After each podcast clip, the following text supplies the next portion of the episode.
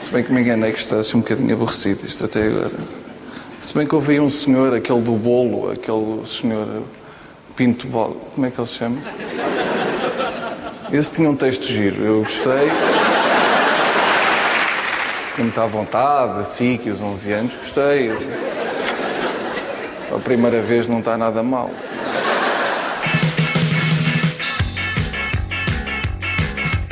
Nascido em janeiro de 82, Bruno Nogueira tornou-se conhecido do público português pelos seus dotes enquanto humorista, apresentador e ator nos palcos, na televisão ou na rádio. Bateu recordes no Instagram durante a pandemia e protagoniza hoje o podcast com o maior número de palavrões em Portugal. Aceitou agora, corajosamente, conversar com o filho do Senhor do Bolo, sketch que o lançou para o estrelato há 20 anos. E eu até lhes disse: é pá, se vocês querem jogar pelo seguro, ponham primeiro o Senhor do Bolo. Depois. Eu sou o Francisco Pedro Balsemão e este é o Geração 80, um podcast onde falo com a elite da década em que eu nasci, para provar como os anos 80 deram ao mundo a melhor colheita de sempre, apesar dos bigodes, dos chumaços e das permanentes. Venha comigo neste regresso ao futuro da geração dos livros, ambiciosos e sonhadores.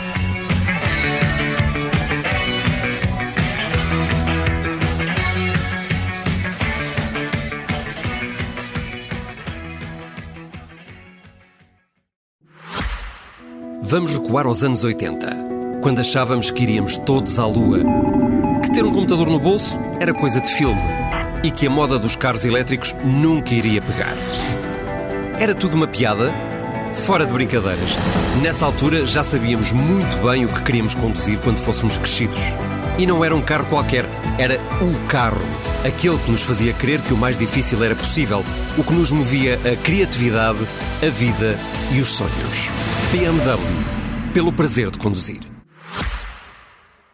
Olá, Bruno. Viva. Bem-vindo a este podcast. Muito obrigado. Muito obrigado e por, por essa introdução. eh, incrível. Lembras-te daquele momento ou não? Lembro-me muito bem daquele momento, até porque aquele momento em que eu falei sobre o senhor teu pai não era um momento que tivesse programado. Foi um momento que aconteceu depois de termos visto que havia um bolo que ia ser eh, cortado em palco.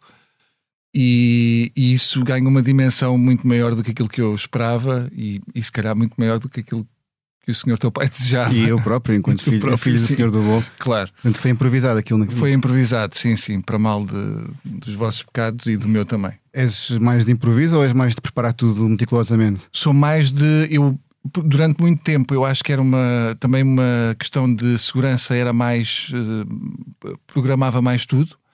Depois comecei a perceber que há, um, há, um- há ali um- uma coisa que me, que me fascina mais no risco e no improviso e em não saber bem para onde é que pode ir uma situação que apesar de às vezes poder ser trágico, eu acho que também há algum fascínio nesse trágico de tu saberes que é uma coisa irrepetível, não é? Acho que há, uma, há, uma, há um imediatismo no improviso que quando é demasiado pensado, hum, mesmo que tu tentes forçar eh, a naturalidade, nunca vais conseguir o mesmo, o mesmo resultado. E tu eras daqueles miúdos que fazias os outros rir ou eras mais introvertido? eu era daqueles miúdos que fazia os outros rir e era mais introvertido, porque eu, eu não tinha nenhuma habilidade, não era bom a desporto, não era bonito. Ainda isso mantém-se, graças a Deus. Tinha um corte de cabelo que o meu pai, não sei porquê, insistia que era interessante, que era assim cortada à, à tigela, o que se chamava a tigela, que era o senhor Santos, ali perto do Marquês de Pombal, onde ele ainda hoje vai.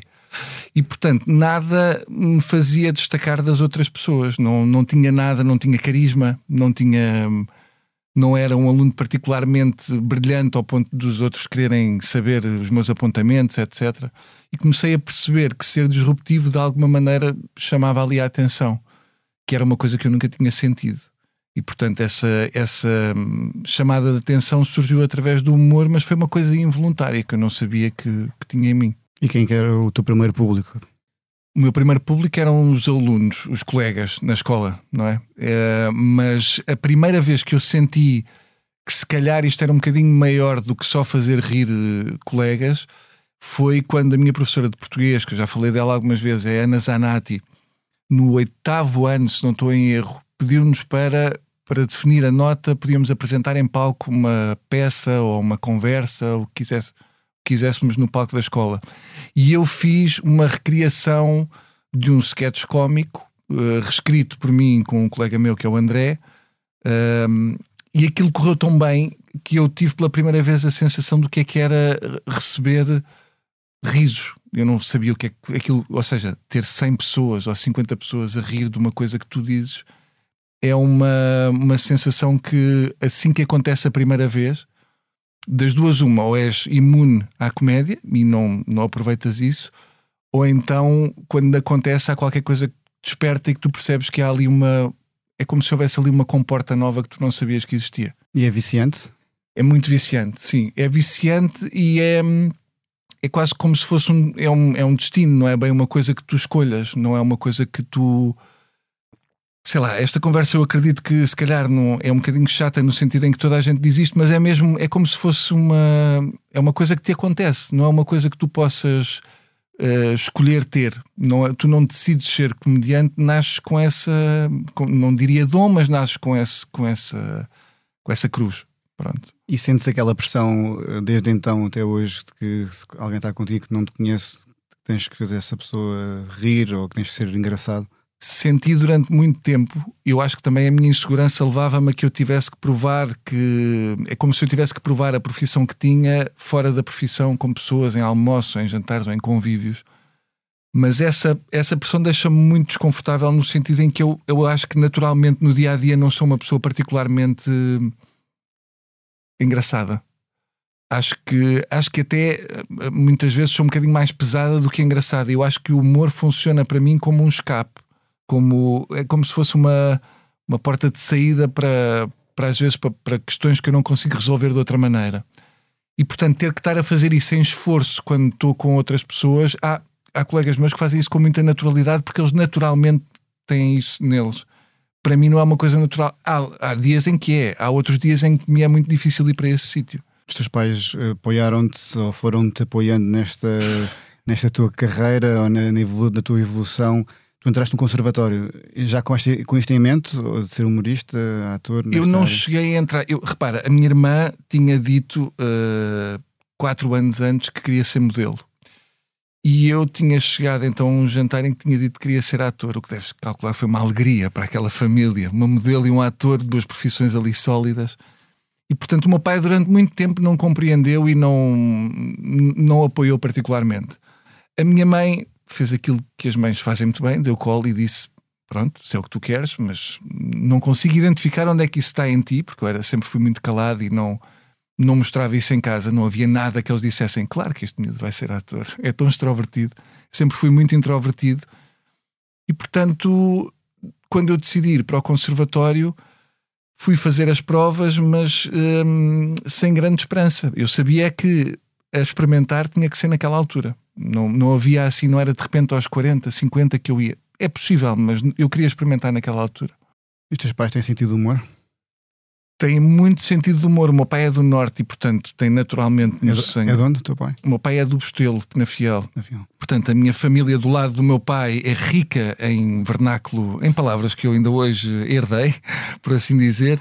A minha mãe é, tem um imenso sentido de humor, mas é um sentido de humor que se tem vindo a revelar com a idade. A minha mãe era muito mais frágil há uns anos, curiosamente, quando era mais nova, do que é agora com, com os seus 77. Portanto, eu aquilo inverteu-se de certa maneira. Acho que o meu pai às vezes ficou um bocadinho mais sombrio e a minha mãe ficou mais ligeira. E vocês têm piadas só próprias só vocês acham piada? Sim. Não, o meu pai tem várias. O meu pai é, é, é, é eu acho que o meu pai consegue uma coisa extraordinária que é consegue chegar a um sítio, a um restaurante e fazer com que toda a gente que trabalha naquele restaurante fique amiga dele. Eu acho que isso tem a ver com o humor dele, que, que faz sempre questão de dizer que que nada está bom naquele restaurante e as pessoas começam a perceber, a comprar aquela linguagem e começam a fazer parte de, da vida dele. E portanto é, não, é, não é pouco comum que o meu pai esteja sempre rodeado num restaurante de toda a gente que trabalha no restaurante, para mal do restaurante. Mas não temos assim nenhuma. O meu pai tem essas, tem muitas coisas dessas com, com pessoas que o rodeiam, mas em família acho que não acho que não. Como é que os teus pais também te inspiraram fora, fora desta parte? Ou seja, apoiaram-te, deram-te colinho, como tu disseste, Hum. Seja, tu também temos, sei lá, por exemplo, políticos, uh, sociais, tens também uma costela que herdaste dos teus pais? Olha, eu tenho, uh, eu acho que herdei, e eu acho que só com a idade é que fui percebendo isso, o que é que herdei de cada um. Como meu pai, eu acho que herdei este, esta rapidez no sentido do humor. O meu pai é muito rápido e, e portanto, consegue reagir muito rapidamente a, a questões que estejam a acontecer, a, consegue reagir com humor e às vezes desmantelar situações que podiam ser bem mais graves. Mas também tem um lado do feitio que às vezes ficar a embicar numas coisas que eu me revejo nisso e que não me orgulho, não é uma coisa que eu gosto. Acho que eh, perco muito tempo em não me conseguir libertar mais rapidamente de coisas que me, que, me, que me, assolam a cabeça. A minha mãe é o lado mais emotivo, diria, é o lado mais sensato também, e é o lado que eu tento também ter e que vim mais tarde a perceber aquilo que antigamente para mim era uma espécie de um defeito. Eu acho que também quando nós crescemos, os nossos pais, chega ali uma altura em que nós queremos matar os nossos pais simbolicamente, não é? E depois, mais tarde, acho que quando nós próprios somos pais, há uma série de, de peças que começam a, a fazer sentido na, na história, na nossa linha cronológica. E portanto, a minha mãe hoje em dia há uma série de comportamentos e de maneiras de estar e de, e de cerimónias que a minha mãe tem que eu não percebia na altura e que hoje em dia não só percebo, como tento adotar isso para a minha vida. Portanto, há estes extremos. Depois chega a uma, uma altura, começas a fazer eh, stand-up, começas participar em alguns programas de televisão, ganhar uh, estrelato com o Senhor do Bolo, por exemplo, essa, essa fama, e de repente percebeste que, que era possível fazer, fazer isto, fazer mais. Hoje em dia já és uh, multifacetado em várias plataformas diferentes. O que é que dá mais gozo? É, é estar em palco? É a parte da criação? Ou é de atuar? Ou é, ou é tudo? Olha, cada vez mais é a parte de criar, não, não necessariamente fazer, mas é a parte de criar e de poder experimentar. Acho que eh, apetece-me, embora nem sempre consiga, uh, experimentar coisas para, para tentar perceber até mesmo uh, até onde é que eu vou sem cair, não é? Mas uh, o lado de stand-up eu também gosto muito, eu, e lá está, por causa daquilo que nós falávamos, porque há uma vertente de de, de ir acontecer ali uma coisa que a qualquer momento pode virar para um sítio completamente diferente e tu não comandas isso. Eu gosto dessa sensação de a certa altura tu não, não perceberes bem para onde é que aquilo pode ir. Por isso é que eu gosto tanto de, de coisas em direto, em televisão, porque há ali uma. Há ali uma tu estás ali num limbo que quando é gravado, tu bem ou mal sabes que podes carregar ali num botão e repetir aquilo, ou se fizeste uma. ou se caíste, ou se aconteceu qualquer coisa, tu podes voltar atrás e gravar aquilo de outra maneira. E portanto eu gosto, desse, gosto da criação e também gosto muito de, do, do, ato de fazer, mas cada vez mais de poder fazer sem pensar muito depois de já ter pensado o projeto. Não sei se isto faz sentido. Pensar mas... quando faz sentido, mas depois deixar isso sem, sem tantas equações. Há bocado dizias que as coisas acontecem e eu, eu, percebo, mas ao mesmo tempo, para mim, enquanto, por exemplo, enquanto gestor, vou-me vou atualizando através daqueles livros de, de, gestão que eu não leio, mas que, uhum. que os gestores leem, uh, e, e um advogado vai lendo códigos que vão sendo também atualizados e vão uhum. sendo anotados.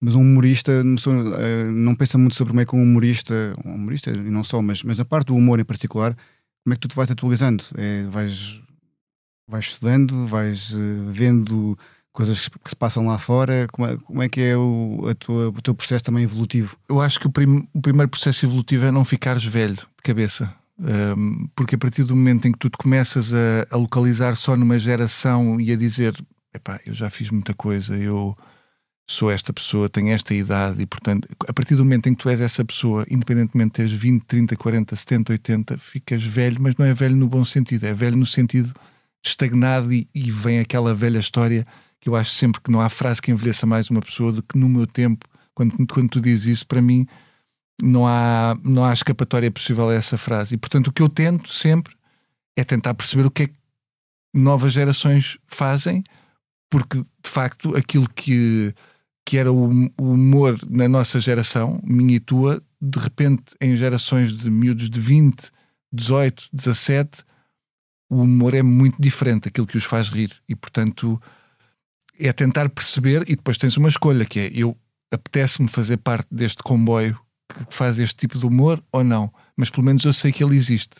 E depois é, é uma escolha se achas que, que te vai estar a, a corromper de alguma maneira se estiveres a, a fazer em função daquilo que uma nova geração espera que seja o humor. Tu sentes também que, hum, à medida que o tempo vai passando e há mais tecnologias e há mais plataformas à nossa disposição, e também há esta fragmentação que tu falavas, públicos mais novos, públicos mais velhos, tu sentes que isso é uma oportunidade ou é um, ou um problema? De haver vários públicos. Públicos, e, e ou seja, tu hoje em dia estás, tens um podcast, tens Sim. feito televisão, tens, tens, tens feito teatro, tens, isso obviamente que dá de coisa, mas ao mesmo tempo vês isso como disseminação, essa fragmentação de públicos e de plataformas como algo que hum, te possa, enfim, um dia acabar por esgotar também. Eu acho que permite-te uh, experimentar várias coisas. Isso é uma co- é, é- é- lá está. Eu no início não havia esta possibilidade. No início, quando eu comecei, não havia a possibilidade de tu espraiares assim em tantas áreas como há hoje em dia. Eu, por exemplo, o podcast, quando faço, aquilo dá-me imenso prazer e eu não te sei bem explicar porquê. Eu acho que tem que ver mais, sobretudo, com, com a liberdade de eu poder fazer uma coisa em que diretamente, desde que eu falo até que vai para o microfone, até que depois vai para, as plataformas, a única pessoa que está a tomar conta daquilo sou eu. E portanto, isso dá-me uma liberdade que, para o bem e para o mal, é totalmente responsabilidade minha. E Isso, por exemplo, não era possível fazer aqui há uns anos, não era, não era possível tu fazeres um, um podcast em tua casa. Ou Essa liberdade não existia, não é? Não é que não existisse a liberdade, tu não tinhas era meios para o fazer. Tu até podias ter, mas eu tinhas que ir, eu ainda me lembro quando trabalhava na TSF, que tinha que ir à TSF gravar todos os dias a crónica. A Depois, tecnologia é fundamental, não é? depois comecei a poder gravar em casa, o que me deu mais à vontade para explorar outro tipo de, de maneira de fazer a crónica.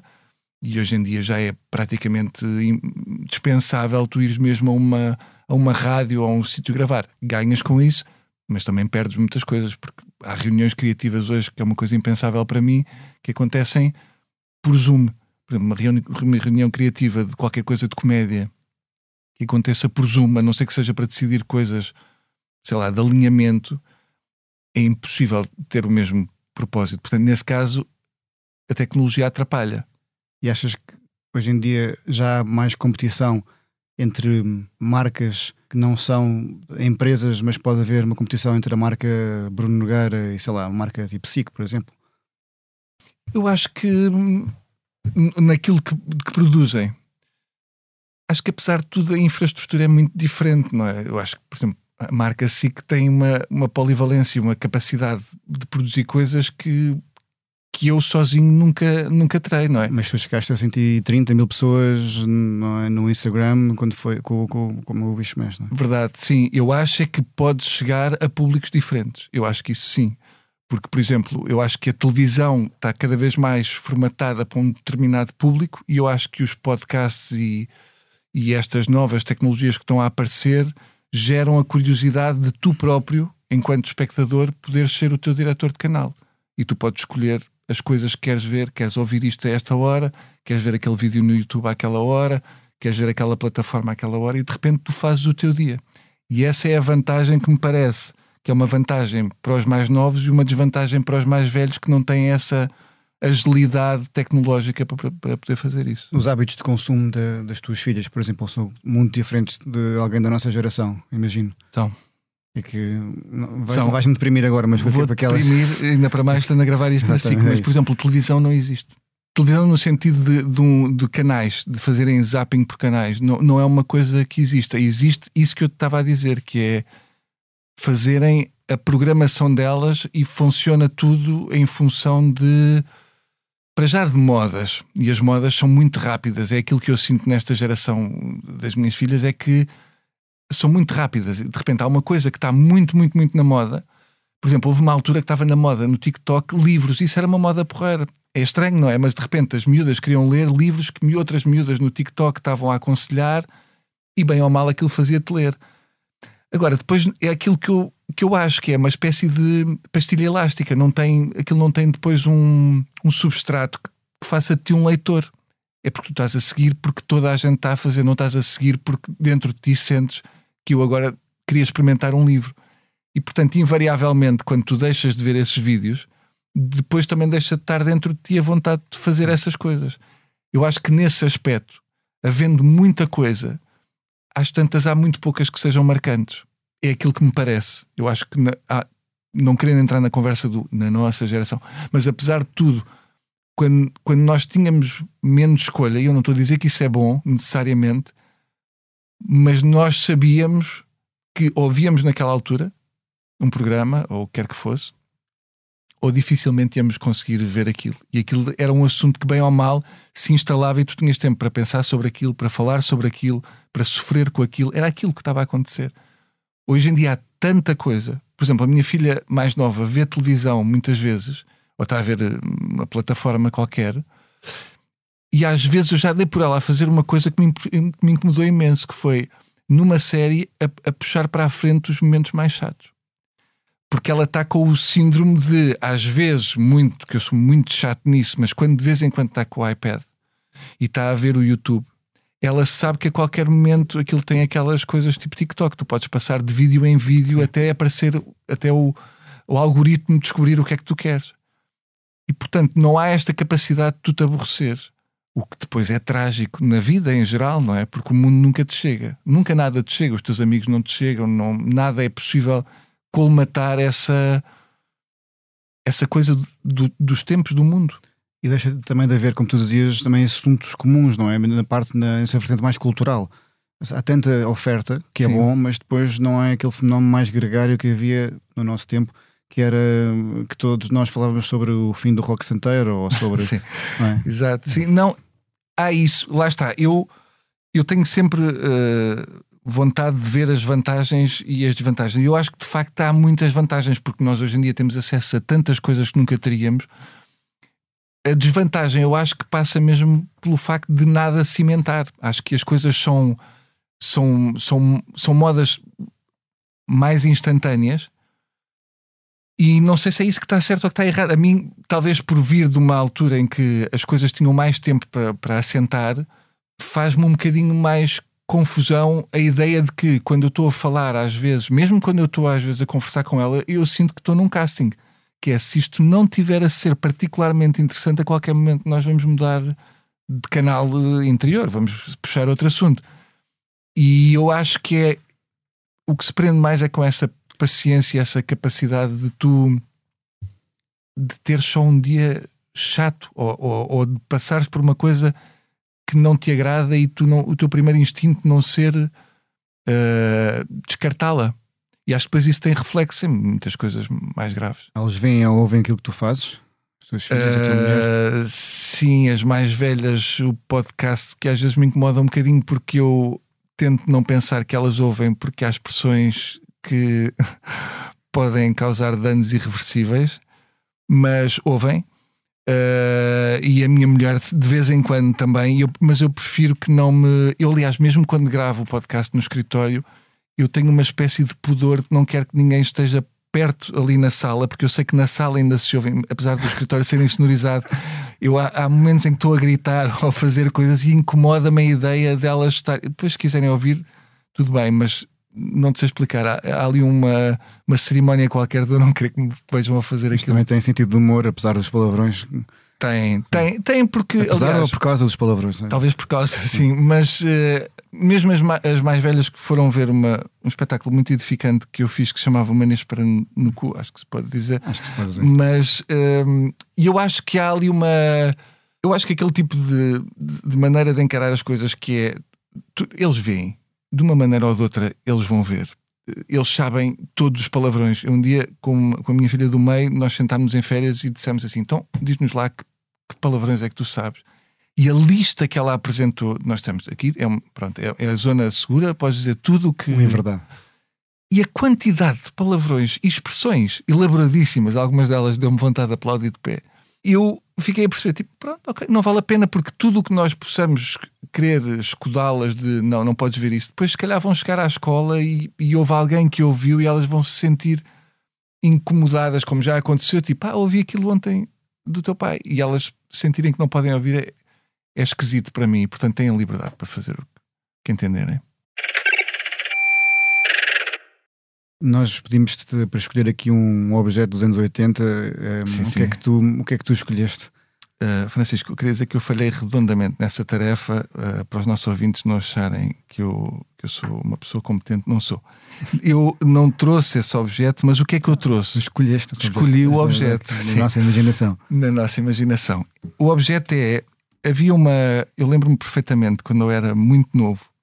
Tenho assim flashes. A minha memória da minha infância não é. Eu não consigo bem organizá-la cronologicamente mas eu tenho muitos flashes e um deles que eu tenho nítido é eu no chão, no chão da, da sala da casa dos meus pais, a televisão a dar, provavelmente eu acho que era aquilo que dava muitas vezes e ainda dá de vez em quando, que é comentários de dois de animais de, de, da vida selvagem. E eu a jogar uma, uma consola Nintendo verde, que era do Popeye. Verde? Verde. Que eu até Vamos fazer de conta que eu tenho mesmo o objeto e vou-te mostrar. E tu dizes: Este objeto é lindo. É lindo, espetacular.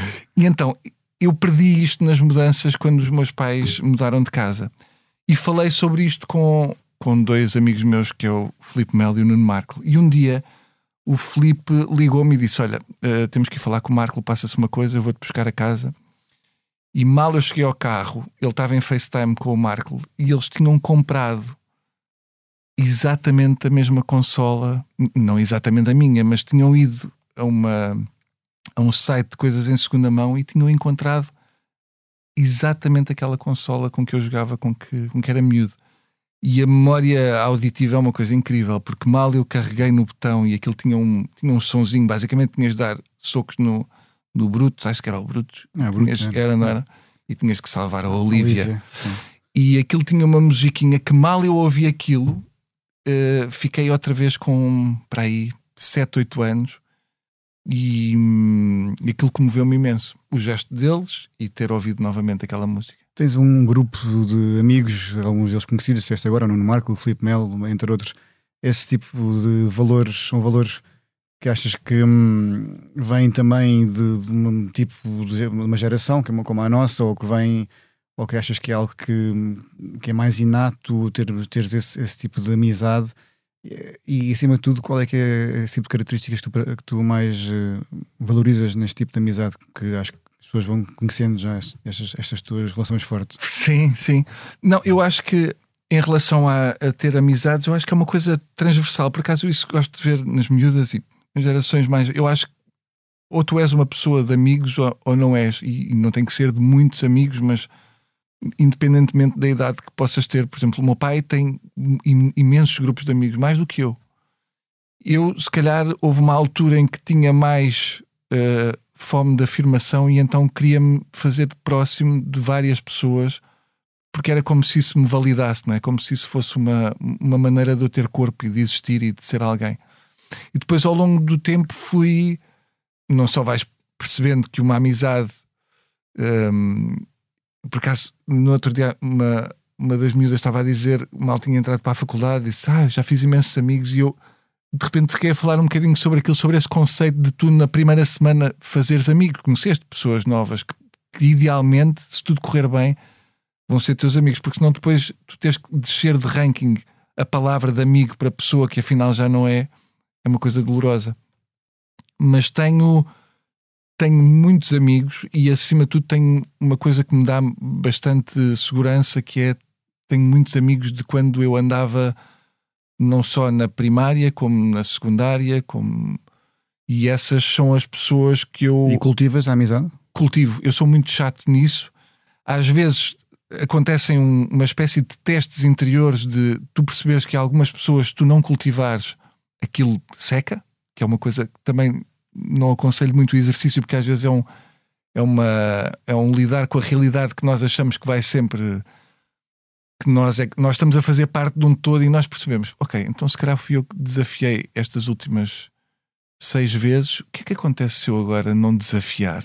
E percebes que às vezes as pessoas demoram um bocadinho de tempo até sincronizar, que é, ah, agora tenho o papel ativo. E eu às vezes tenho culpa nisso porque eu, eu sou bastante proativo em, em estar e em telefonar. Porque há, há imensa gente que se incomoda com o ato de telefonar, porque hoje em dia há mensagens, para que telefonar? Mesmo mensagens de voz no WhatsApp, às vezes pensam, agora tenho que ouvir. E eu gosto de ouvir porque acho que através da voz tu percebes muito mais sobre uma pessoa do que aquilo que ela te está a dizer. consegues perceber se ela está bem, se está mal, eu consigo perceber se o meu pai, a minha mãe, os meus amigos estão bem ou mal, e tu por mensagem consegues falsificar a tua, o teu dia. E portanto eu invisto muito nisso e invisto muito acima de tudo em estar presente e em marcar almoços e jantares, porque acho que é uma coisa que está cada vez mais em desuso, mas é uma coisa da qual eu não estou disposto a abdicar, de estar presencialmente com as pessoas várias vezes. Mais do que elas querem, provavelmente. És uma espécie rara hoje em dia, cada vez mais as pessoas que têm, têm essa aversão a usar o telemóvel ou o telefone para, para falar, não é? Sim, eu acho que está. Ainda no outro dia estava a ler uma crónica do, do Miguel, do Miguel Esteves Cardoso, uhum. de quem eu gosto muito, mas essa crónica por acaso fez-me um bocadinho de confusão, porque era precisamente a falar sobre esta coisa de quase ser má educação telefonar a alguém hoje em dia. E eu acho que não há o risco de ser má educação, porque eu posso não atender uma chamada tua sem te rejeitar a chamada. Eu posso, por isso, simplesmente não atender. E seguir, não é como antigamente no telefone em que tu atendias, tipo, olha, é o Paulo estou e tinhas que lidar com aquela pessoa. Hoje em dia tu vês o nome, se não te precisa falar com aquela pessoa, esperas um dia ou dois e ligas. Se for urgente, a pessoa manda-te uma mensagem. Mas eu acho que esse ato de conversar e de ouvir e de ter tempo para falar com as pessoas e de ter tempo para as ouvir, que eu já consigo cada vez menos com alguns amigos meus porque têm profissões, chamemos-lhe assim, normais e portanto têm horários que não são os meus. Não? É? De repente apetece-me falar às 11h30 e não me cabe na cabeça que o meu amigo Jorge esteja a ter uma reunião de trabalho, não é? Portanto, liga até ele atender, chato. E depois ele lá atende e percebe, eu percebo que ele não pode. Mas para mim não, não é uma coisa que eu esteja, para já, pelo menos, disposto a, a abdicar. Porque é muito fácil tu habituar-te à coisa só de mandar uma mensagem a perguntar: estás bem? Tudo. E no outro dia eu percebi que, por exemplo, havia um grupo de amigos que nós não nos víamos para aí há um ano e meio. Isso para mim é trágico. Mesmo com as desculpas todas de agora somos pais, agora temos trabalho, sabes como é que é a vida? Acho que não, não, é necessariamente por aí que se avalia o que é que é a vida, é tu queres ou não queres. Como é que é um dia típico teu? Estavas a dizer que te, há quem tenha profissões normais, como é que é um dia típico teu? Não, não deve ser bem típico, mas como é que é um dia mais ou é menos? É interessantíssimo. Um dia típico meu, agora há uma coisa que me salvou quando eu tinha 18, 19, 17, 16, 15 por aí, e que me salvou agora novamente, que é o desporto, ténis que foi muito importante quando eu era. Jogas ténis desde os 7 anos, não é? Eu também. Eu também? também? Uhum. Pronto, então temos que combinar a jogar. Não, não tu és mais alto que eu e vais ganhar custo. Achas? Os ases todos. Não, não, não, não, pá, eu tenho muita fragilidade. Mas é um, isso, por exemplo, é uma, é uma coisa que para mim é muito importante para canalizar energia, às vezes, de tu, tu estares preso a uma coisa que não interessa para nada de tu ires para um campo de ténis ou para um campo de futebol ou de basquete, o que quer que seja o desporto de cada pessoa, e eu acho que é fundamental o desporto porque te cansa até ao ponto em que quando tu voltas ao teu dia a dia já não tem aquele peso todo, porque tu estás cansado. Mas um dia meu começa não muito cedo, começa para ir às 10, 9 e tal, porque eu não consigo trabalhar durante o dia.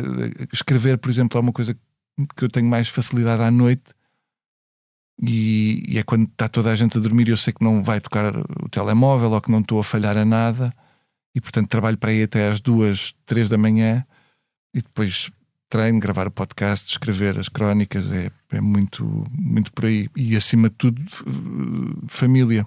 É uma coisa que a rotina familiar de ir buscar, ir deixar, ir levar, ir ajudar a comprar, ir... essas são coisas que me me fazem muita falta, por exemplo, quando eu estou em turnê, é a coisa que eu sinto mais falta. É essa rotina que para, para algumas pessoas pode matar, não é? A ideia de rotina, mas para mim é uma, é uma espécie de, de sítio seguro. És caseiro, portanto. É...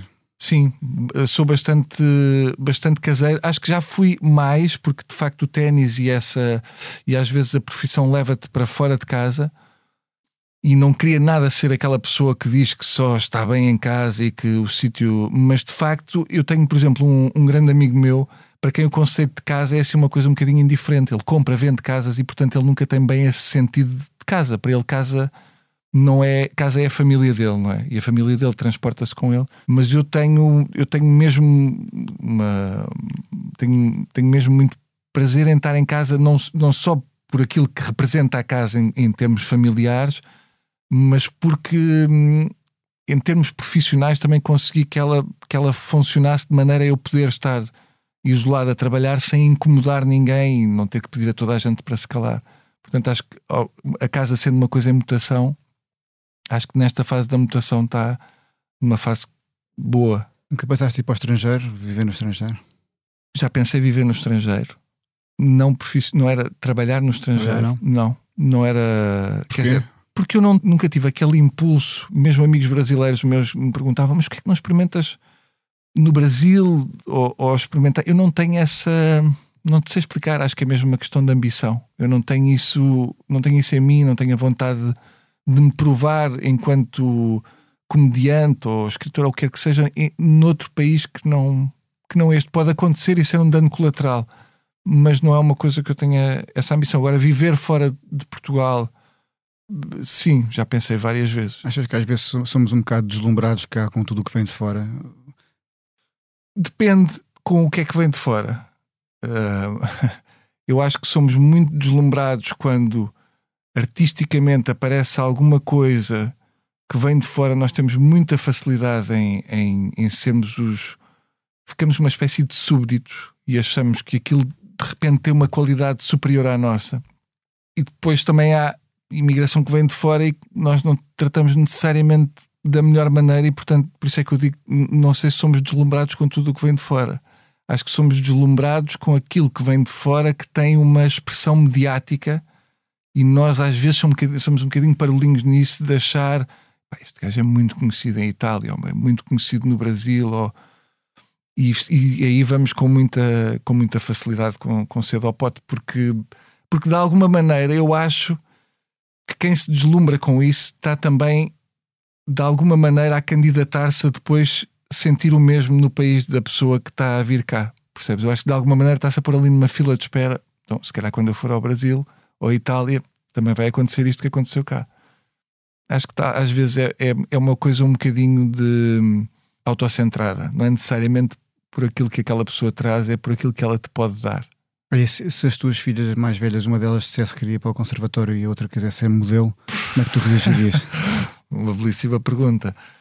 Não tinha, quer dizer, eu saberia a dificuldade que é um, e a percentagem de sucesso que há em alguém que queira uma profissão desse género. Portanto, a única coisa que eu faria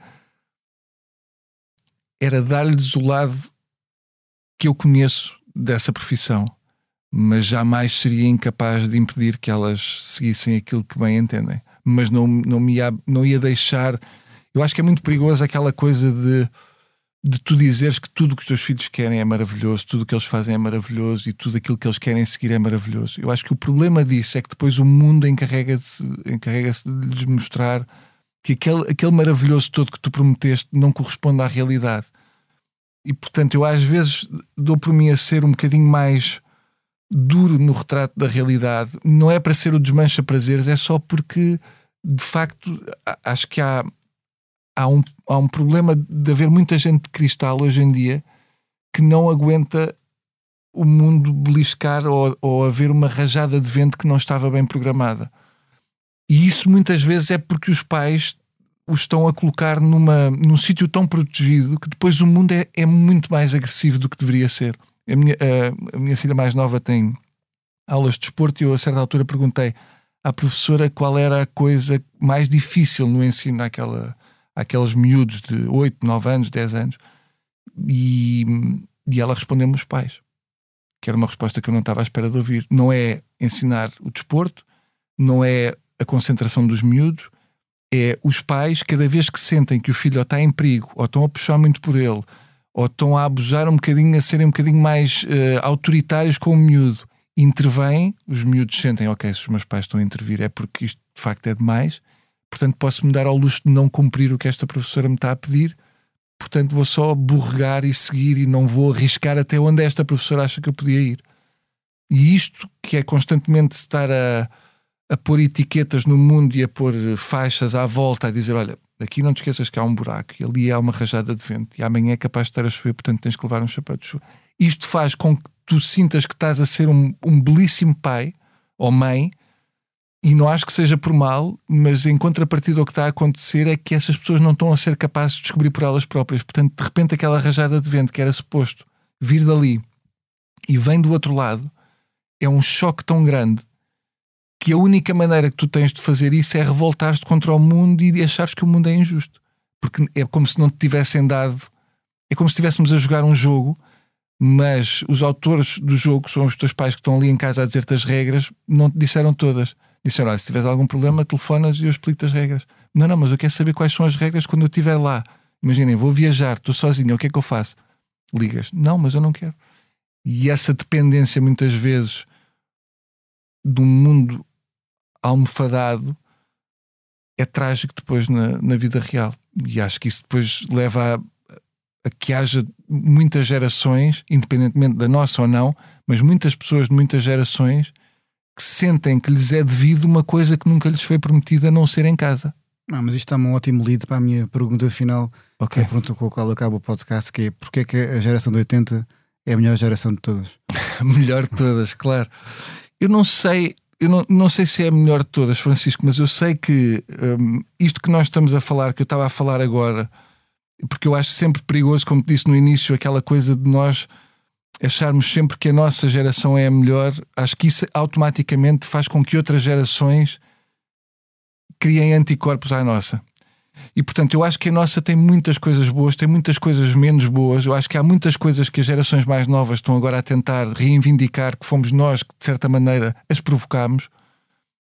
Mas acho que, apesar de tudo, há uma resiliência e uma, e uma capacidade de, de, insistir num objetivo e uma, uma espécie de carapaça contra, contra as adversidades do mundo que às vezes me assusta, e eu contra mim falo também, porque também sou pai de, de crianças que, ou adolescentes que, já, que são dessa geração mais nova. Mas eu acho que a fragilidade com que algumas pessoas mais novas lidam com o mundo faz com que depois elas queiram reivindicar que o mundo seja da maneira que elas entendem que deve ser. E isso faz com, com que o mundo seja um, um sítio impossível para essas pessoas de viver sem estarem constantemente a reivindicar e, a, e eu não estou a dizer que seja mal reivindicar as coisas em que acreditas. Estou a dizer é que não podes ter um, o, o Ricky Gervais diz a arrogância de achar que vais passar pelo mundo sem ele te beliscar. E eu acho que isso é de uma tremenda arrogância. E nós que... tínhamos menos isso? Nós tínhamos uma coisa que logo à partida que nos que nos, tornava, que nos obrigava a desenrascar-nos, que é, eu, eu, quando era novo ia passar férias à casa da minha avó, eu não tinha telemóvel, eu saía de manhã e dizia chega a hora do almoço e saía depois do almoço e dizia chega ao final da tarde. E portanto, se eu me magoasse, se acontecesse alguma coisa, se eu tivesse um furo no pneu da bicicleta, se eu não tivesse dinheiro para comer, se acontecesse qualquer coisa durante aquelas várias horas que eu estava fora de casa, eu, bem ou mal, tinha que me desenrascar. Às vezes gostava-me, outras vezes era mais fácil, e isso, essa capacidade de tu te ajustares às adversidades e de conseguires encarar aquilo não como um problema intransponível, mas como é que eu posso passar isto, é aquilo que diverge. Uma pessoa que perante um muro diz, ok, vou voltar para trás, ou dizer, ok, está aqui um muro, então vou tentar perceber se é possível saltar, se tem que ligar alguém para me ajudar a subir, se tem que, se há algum muro, acaba, onde é que acaba o muro, e isso faz com que tu às vezes desistas de coisas com mais facilidade do que aquilo que, que, o, que, o, que o teu futuro podia oferecer.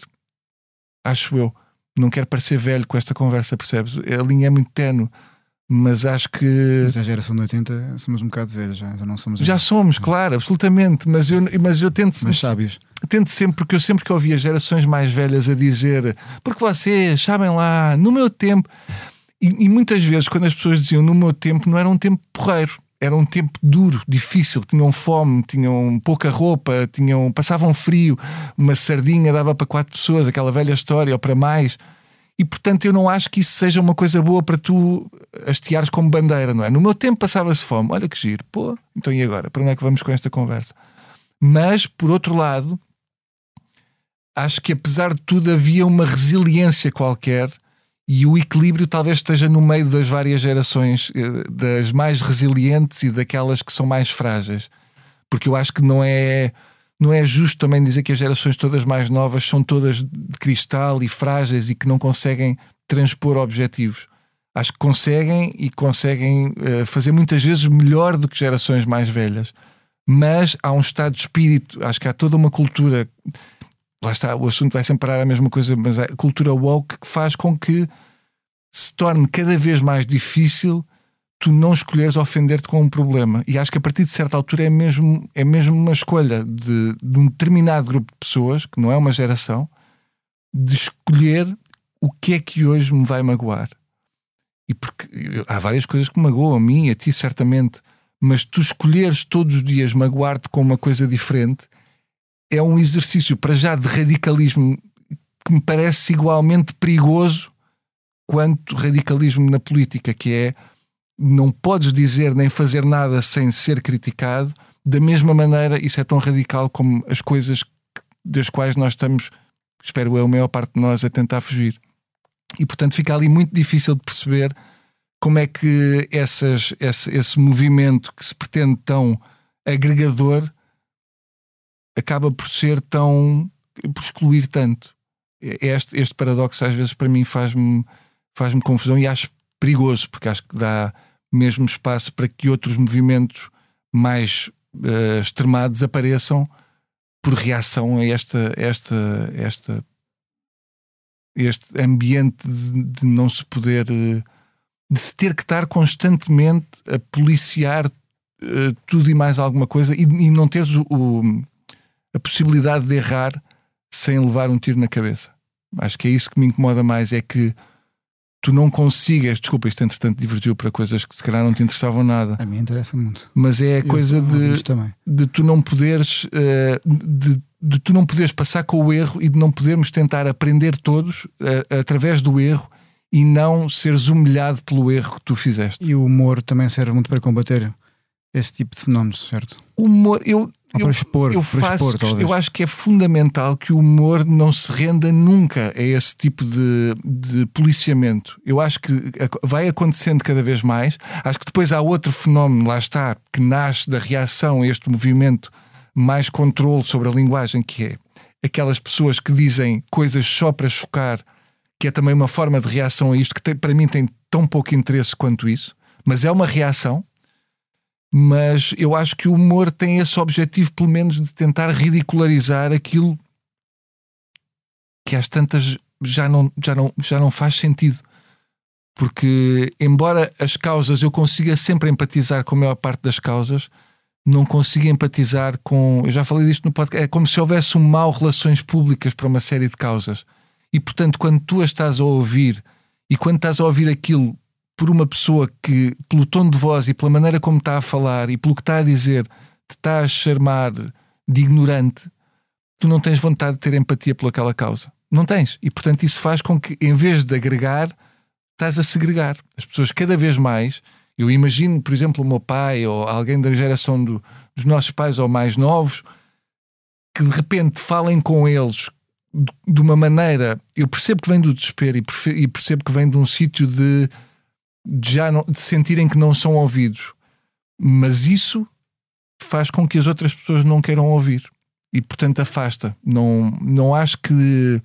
Acho que se ganha, ganharam várias coisas. Há coisas hoje em dia que ainda bem que já são intoleráveis e há de facto muitas coisas a corrigir ainda de, de de coisas, de comportamentos que estavam enraizados na, na sociedade que não. Que, visto agora à distância, uma pessoa pensa como é que é. É como fumar dentro de um avião. Antes era possível e de repente hoje em dia tu pensas como é que é possível. Tu, hoje em dia não farias talvez algum tipo de, de, de sketch ou não farias algum tipo de comédia que se calhar uh, farias há uns anos atrás por um lado, porque se calhar já também evoluíste, mas também por outro, porque se calhar hoje em dia tinhas o dobro do cuidado. Francisco, eu não consigo, eu acho que aí às vezes hum, não é, às vezes é difícil, eu não teria esse cuidado, mas a ter o cuidado era um cuidado com coisas que eu, tendo evoluído como pessoa, acho, eu hoje em dia, para mim, isto que eu fazia há 15 anos, hoje em dia não me reconheço naquilo. Era, uma, era, era ignorante sobre este assunto e fazia isto, e portanto, mas nunca uh, seria capaz de abdicar de uma coisa que eu achasse que tivesse piada por pensar nas repercussões de um grupo de pessoas que pudesse reagir, reagir a isso. Não. Para já, porque acredito, acima de tudo, em mim. E acredito que, que aquilo que eu pudesse fazer estava de acordo com os meus princípios. E partindo do princípio, passa a redundância, que os meus princípios não serão propriamente homofóbicos, racistas, xenófobos, qualquer coisa que eu fizesse seria aquilo que o humor pretende fazer, que é não só ridicularizar as pessoas que são assim, como ridicularizar as pessoas que acham que nunca mais pode haver pessoas assim. E fazer uma. uma apagar e dizer que, que qualquer pessoa que tenha um pensamento diferente do nosso tem que ser apagada.